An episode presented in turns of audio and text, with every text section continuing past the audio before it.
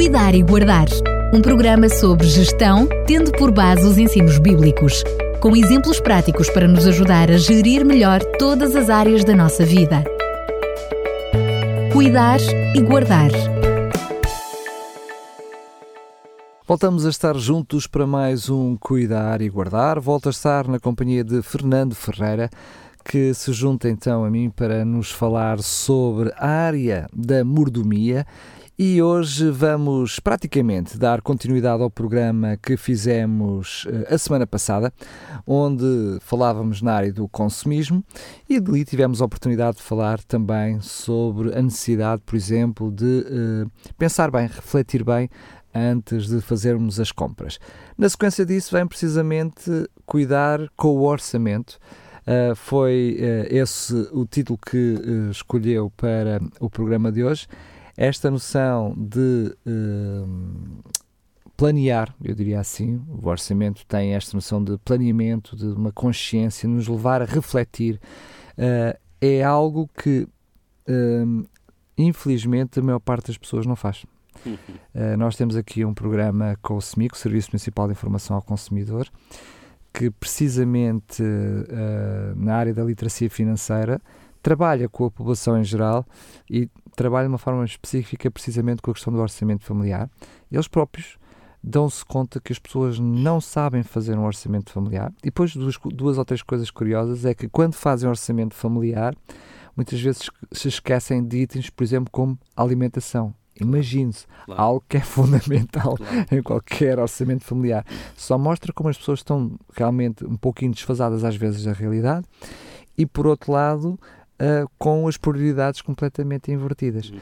Por isso o programa de hoje é bastante, bastante pertinente. O que é isto então de cuidar com o orçamento?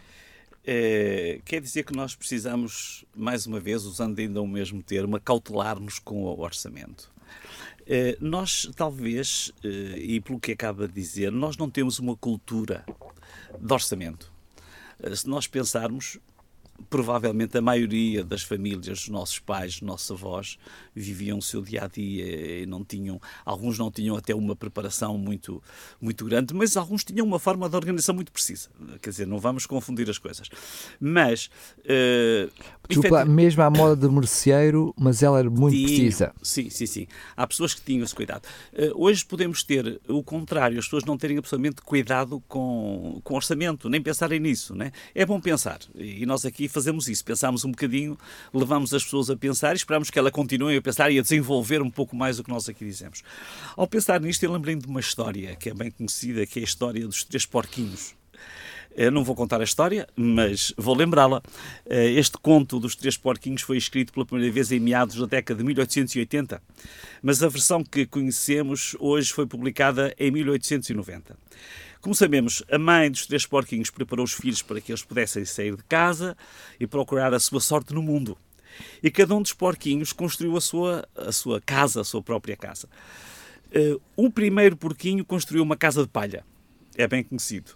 Apareceu o lobo, exigiu entrar na casa e o porquinho, o porquinho recusou mas o lobo superou, derrubou a casa e comeu o porquinho. Em algumas versões ele, ele fugiu para a casa de um outro irmão. Eh, o segundo porquinho também construiu uma casa, mas construiu-a de madeira.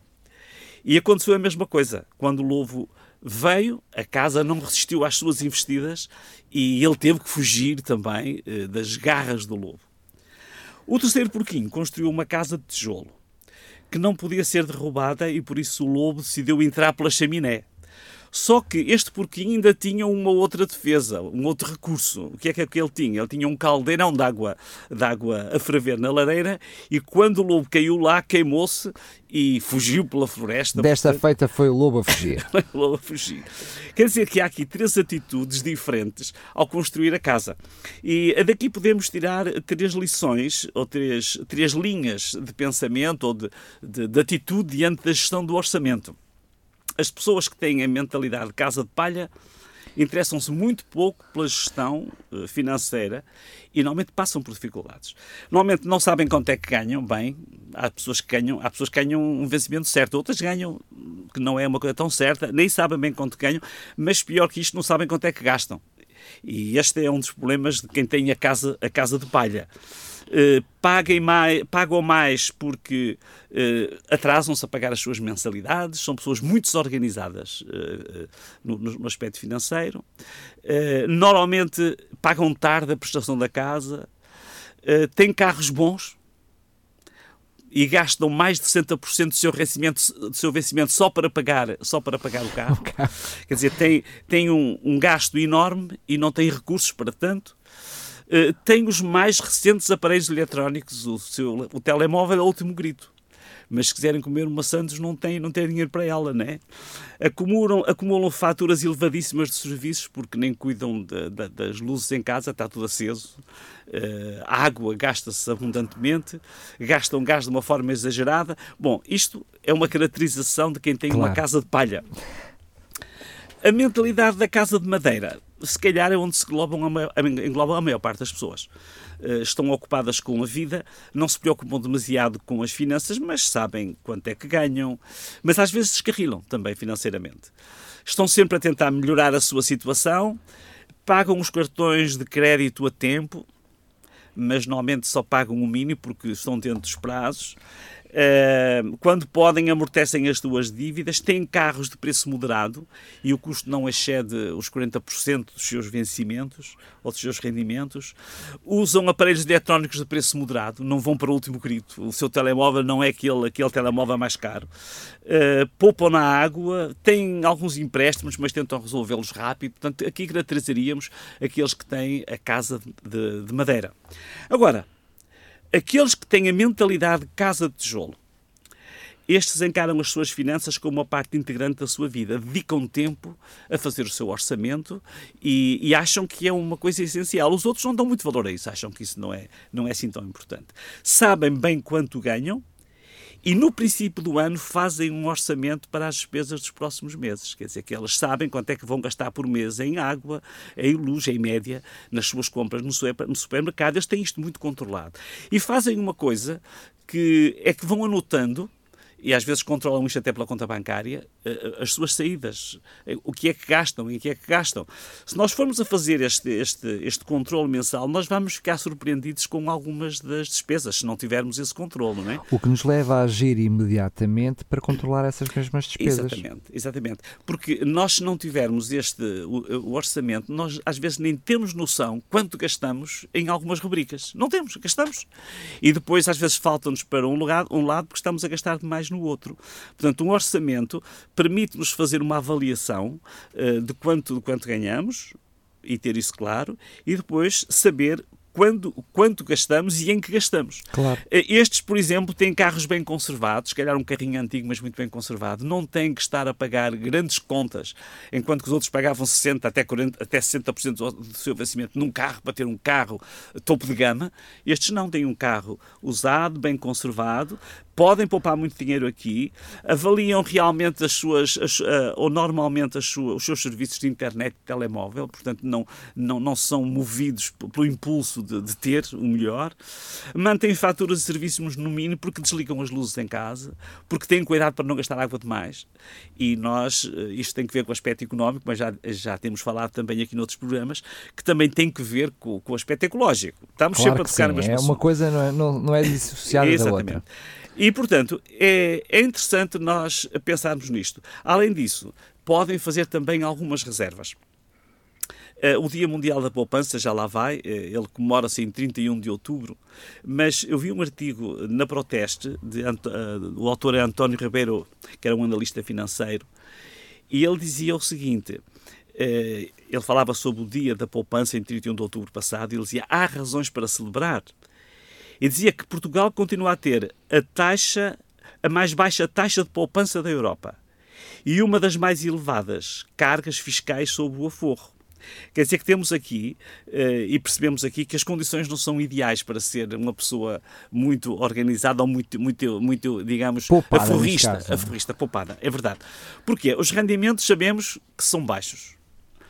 As cargas fiscais sobre aqueles que conseguem guardar alguma coisa são pesadas e as taxas de juros são baixas.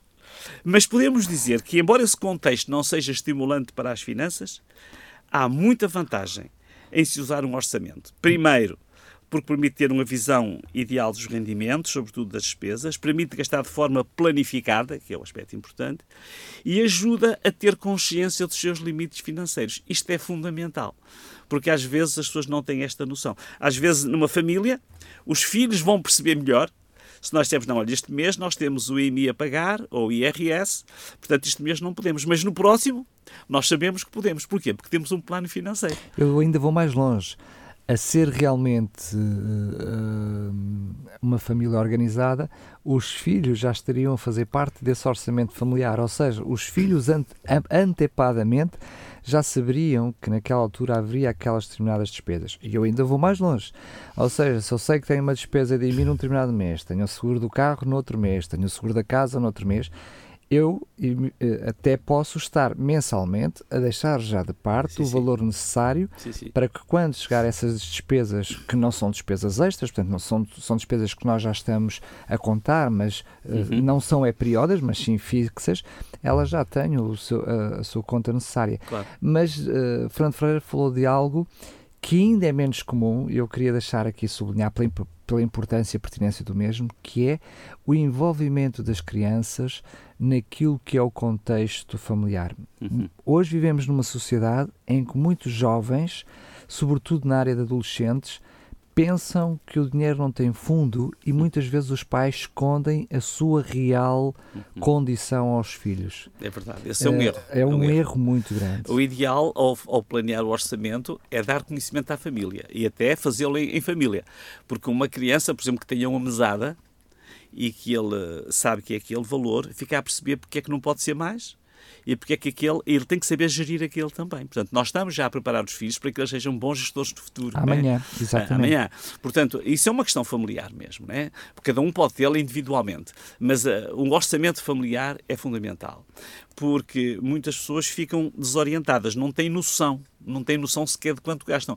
Se perguntarmos quanto é que uma pessoa gasta em pão no mês, Muitas pessoas não sabem. Se perguntarem quanto é que gasta no supermercado, as pessoas não, nem, não, não têm noção.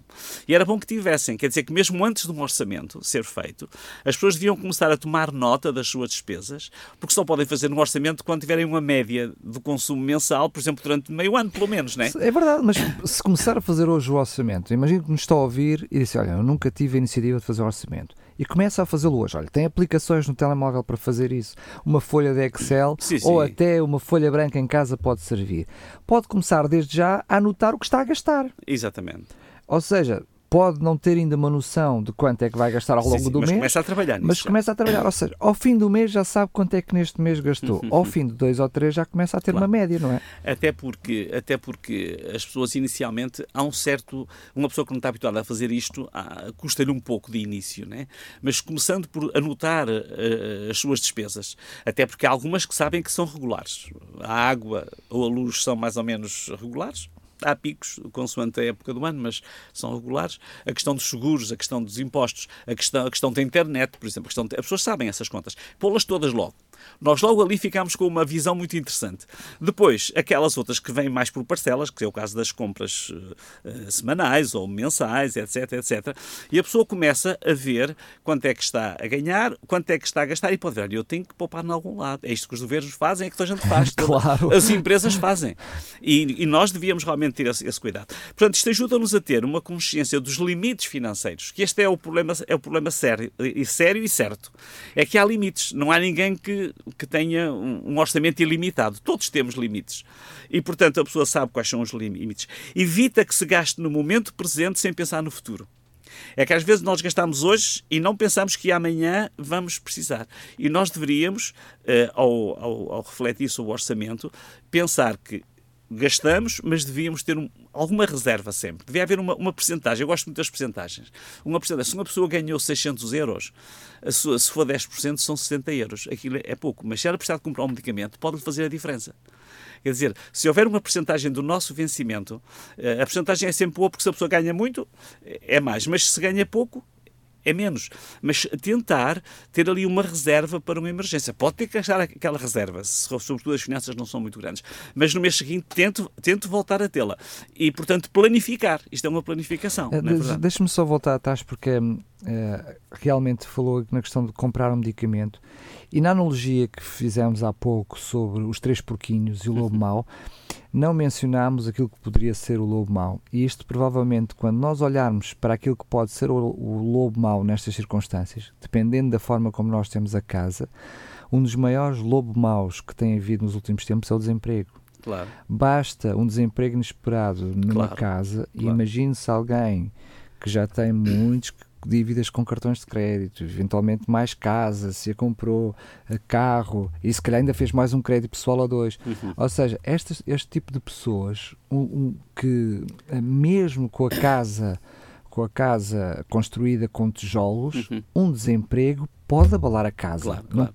Ela claro pode que... não cair, mas o lobo mal está lá a bater à porta. A metáfora dos tijolos é que a pessoa já preveniu isso. Isso, é? isso. Ou seja, uh, muitas vezes as pessoas podem não perceber que tipo de, de, de, de lobo mau aparece, sim, sim, mas falou um medicamento, eu lembrei-me uma doença. Sim, sim. Uma doença que uma possa coisa... trazer uma despesa prolongada e, e extra durante algum tempo abala qualquer estrutura. Não é? Uma coisa muito simples é a pessoa ir a estacionar e esmurrar o carro. Pois. Lá vão 100 euros se for uma parte pequena do carro, porque se for maior é logo mais. Quer dizer, e há pessoas que ficam logo muito perturbadas porque não têm maneira de resolver aquilo. Portanto, nós devíamos uh, ter essa, essa preocupação, ter alguma reserva, porque há pessoas que, tendo um pequeno acidente, ficam, ficam realmente muito preocupadas porque não têm recursos. Outros têm uma almofada financeira para resolver aquilo, né? E, portanto, isso seria bom, uh, seria bom pensar uh, em termos orçamentais. Isto ajuda a evitar algumas atitudes perigosas. Há pessoas que dizem, olha, alguém há de pagar, compram, já ouvi isto. Alguém há de pagar. Olha, vou comprar e depois logo se vê. Eu não, eu não consigo imaginar tal coisa. Mas acredito que Mas sim. há pessoas que dizem isto. Ah, eu vou comprar e depois logo se vê. há pessoas que têm esta atitude. Isto é, é uma atitude perigosíssima em termos financeiros. A pessoa pode ficar com a vida, com a vida realmente mas, insolúvel. Mas, mas vamos ser honestos. É uma atitude de todo irracional. Claro, claro. Ou seja, só há aí ego a falar, claro. só não pode haver Estamos mais nada. Estamos a falar né? numa atitude extrema, extrema mas é verdade. A outra coisa que ajuda a fazer é a gostar e a não ter medo de fazer contas. Há pessoas que nem querem fazer contas, há outras que não gostam, né? Mas uh, a pessoa uh, devia gostar de fazer contas, sobretudo à vida, né? Fazer contas à vida. uh, isto motiva a planificação de uma reserva financeira como eu dizia há instantes, percentual. Eu acho que é muito importante isto. Se a pessoa vai, eu, vou, eu quero pôr 100 euros por mês. Pode ser muito fácil para uma pessoa, para outra pode ser mais difícil. Pense numa porcentagem. 10%. Eu quero pôr 10% de parte todos os meses.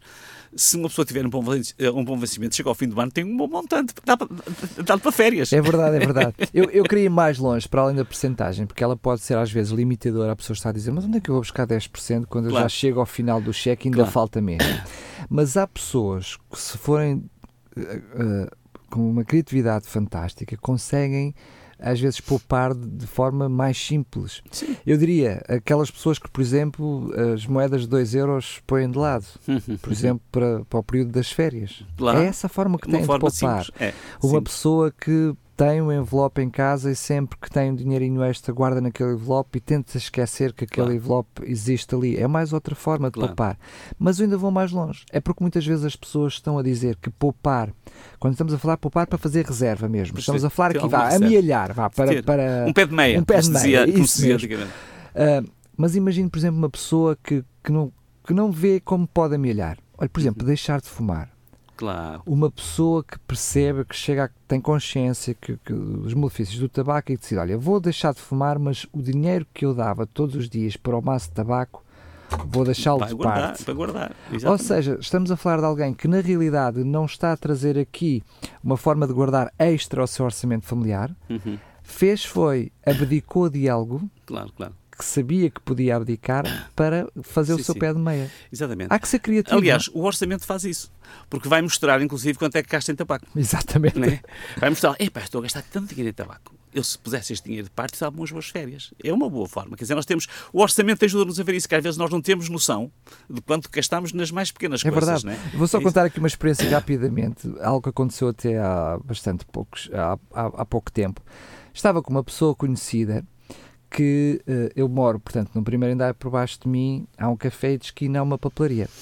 E esse meu vizinho, com frequência, uh, o vejo na fila da papelaria, portanto é fácil porque fica na porta do meu carro, uh, disparate, na porta do meu prédio, a fazer um, um, daqueles jogos de sorte e de azar que eu costumo ah, mais sim, sim, sim, de, de, de, azar e, e de sorte. E frequentemente, pronto, ele comenta, tem a ver com as, com as apostas desportivas, e ele comenta que ganha, que perde, não sei das quantas, e portanto estou mais ou menos por dentro do assunto. E há uma determinada altura que uh, ele estava, estávamos a ter uma conversa e ele estava a dizer, estava todo feliz da vida por quanto tinha, porque tinha ganho aquele dinheiro. Uh, e depois estava a dizer que, que sentia uma pessoa felizarda porque normalmente ganhava, ganhava na, naquelas apostas. Eu disse, mais ou menos quanto, quanto é que gasta, quanto é que ganha uh, por, por, ano? Ele diz, ah, mas eu consigo tirar 100 euros, 200 euros, às vezes 20 aqui, 30 ali, 5 aqui. Assim, às vezes, se pelo menos 100, 200 euros uh, eu tiro por, por ano. Eu disse, então, mas e, e, mais ou menos quanto é que aposta uh, por mês? Ah, eu sei, mas isso é por semana, eu não sei muito bem as contas, então uh, ali quase aquele brainstorm, ele fez as contas ao, ao, à minha frente.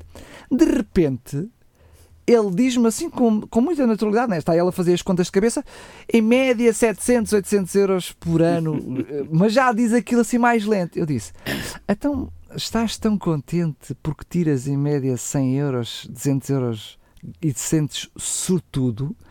Imagina se tu tivesses azar. Tu perdes por ano, todos os anos, claro. em, à volta de 500, 600 euros. Claro, claro. É isso que está a acontecer. Claro. Ele só naquele momento é que estava a ter uma conversa simples, normal, claro. ou seja, eu ia sair do prédio e ele estava na fila para a papelaria. Uhum. Aquele, aquele uh, ser humano deu conta claro. estava todo contente porque ganhava 200 euros por ano, quando na realidade ele está a perder 500 claro, a 600. Claro. claro que se ele fizesse contas, ia ver quanto é que ele gastava Se e já depois, estivesse feito e, antes, não é? E, e, depois via quanto é que ganhava. Isso no orçamento permite ver isso, né? Se ele pusesse lá o jogo, via, via lá o, resultado. Mas aqui assim, vale a pena. Isto, quer dizer, quando há um orçamento, a pessoa sente-se mais segura. Isto transmite segurança às pessoas, né? É, é estabilidade. Estabilidade. Claro, estabilidade emocional, segurança, tranquilidade. Eh, este é, é um comprovativo. Há bocadinho estávamos a falar e assim eh, eh, na conversa saiu uma expressão que é, é, muito popular e que mostra que os nossos antigos tinham alguma organização, que era o tal pé de meia. Pé de meia. O tal pé de meia.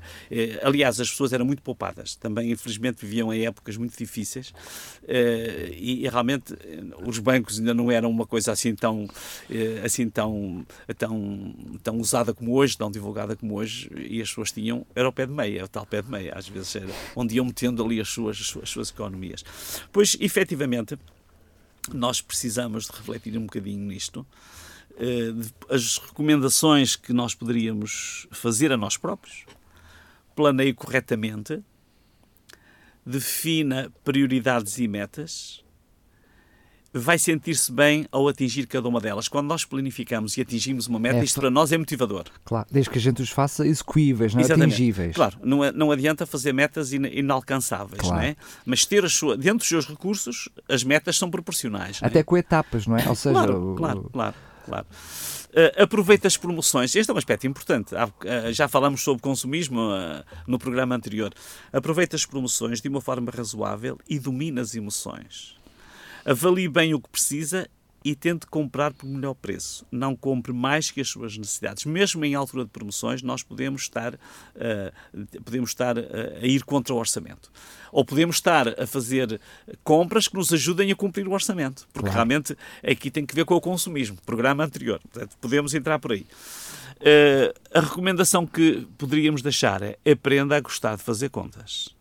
Saiba quanto ganha e em que gasta comprar, compare os preços dos bens e serviços, desfrute de segurança financeira, a pessoa está tranquila, uh, sabe que se tiver um problemazinho, até pode, claro, recorrer sempre a comprar uns medicamentos, que às vezes a pessoa para gastar 40 euros em medicamentos não é preciso muita coisa, não é? E há pessoas que ficam muito aflitas porque não têm mesmo. Uh, esta planificação permite ter isso. Não precisa ser rico, precisa ser organizado. Uma pessoa não precisa de ser rico para, para estar eh, com o seu orçamento equilibrado, precisa de ter essa organização. Portanto, cuidar e guardar aplica-se bem nesta área, que é uma área fundamental da nossa vida.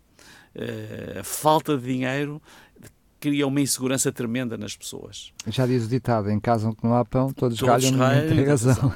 Portanto, convém pensar nestas coisas, em planificar e viver a, a vida de uma forma mais tranquila é os votos que deixamos esta tarde.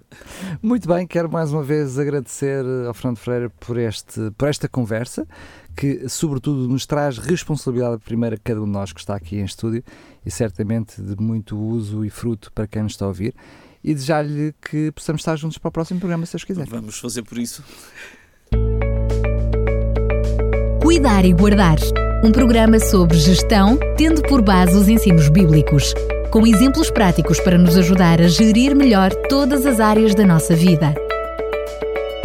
Cuidar e guardar